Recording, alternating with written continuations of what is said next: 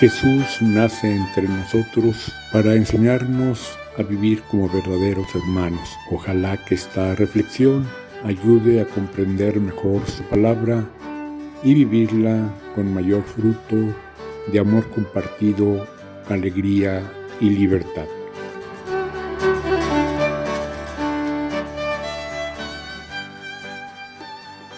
El miércoles pasado celebramos el miércoles de ceniza y con ello dimos comienzo a este tiempo de la cuaresma, en el que recordando la estancia de Jesús de 40 días en el desierto, se nos invita a insistir en la oración y en el ayuno.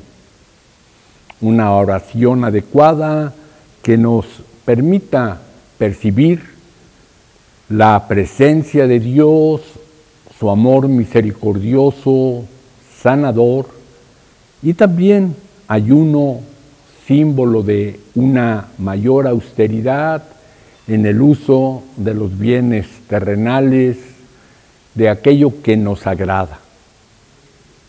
Poder usarlo de una manera más moderada y el fruto de lo que ahorremos, no guardarlo para después, sino distribuirlo entre los más necesitados.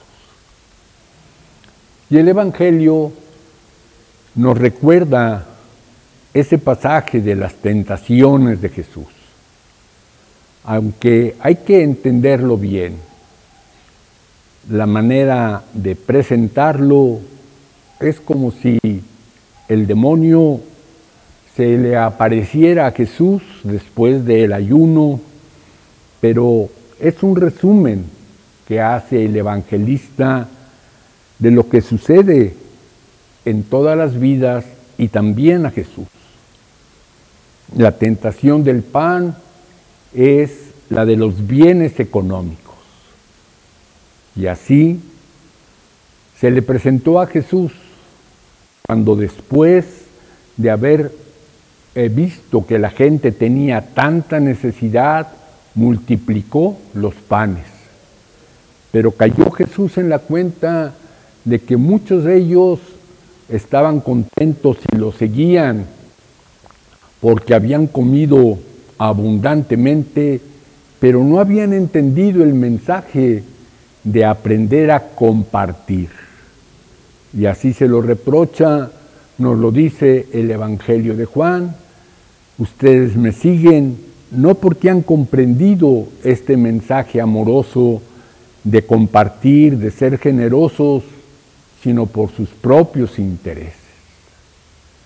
Igualmente, aquella tentación de todo esto te daré, si te postras y me adoras, es la tentación del poder, del poder político, a Jesús se le presenta en distintos momentos de su vida y en particular en la entrada triunfal a Jerusalén, como diciendo, a partir del poder el pueblo te proclama rey, así vas a arreglar las cosas. Pero Jesús nos dice, es una tentación engañosa que esclaviza a la persona misma y también a los otros. Entonces hay que adorar a Dios, al Dios amoroso y servicial. Que la oración nos permita descubrir en dónde hemos caído en alguna de estas tentaciones como personas, como parroquia, como iglesia y que las podamos superar. De ahí el Papa Francisco insiste mucho en que corrijamos ese clericalismo en el que por sentirnos representantes, eh, misioneros enviados por Jesús, sometemos a las otras personas. Que tengamos la lucidez del Espíritu y su humildad para reconocerlo y corregirlo. Amén.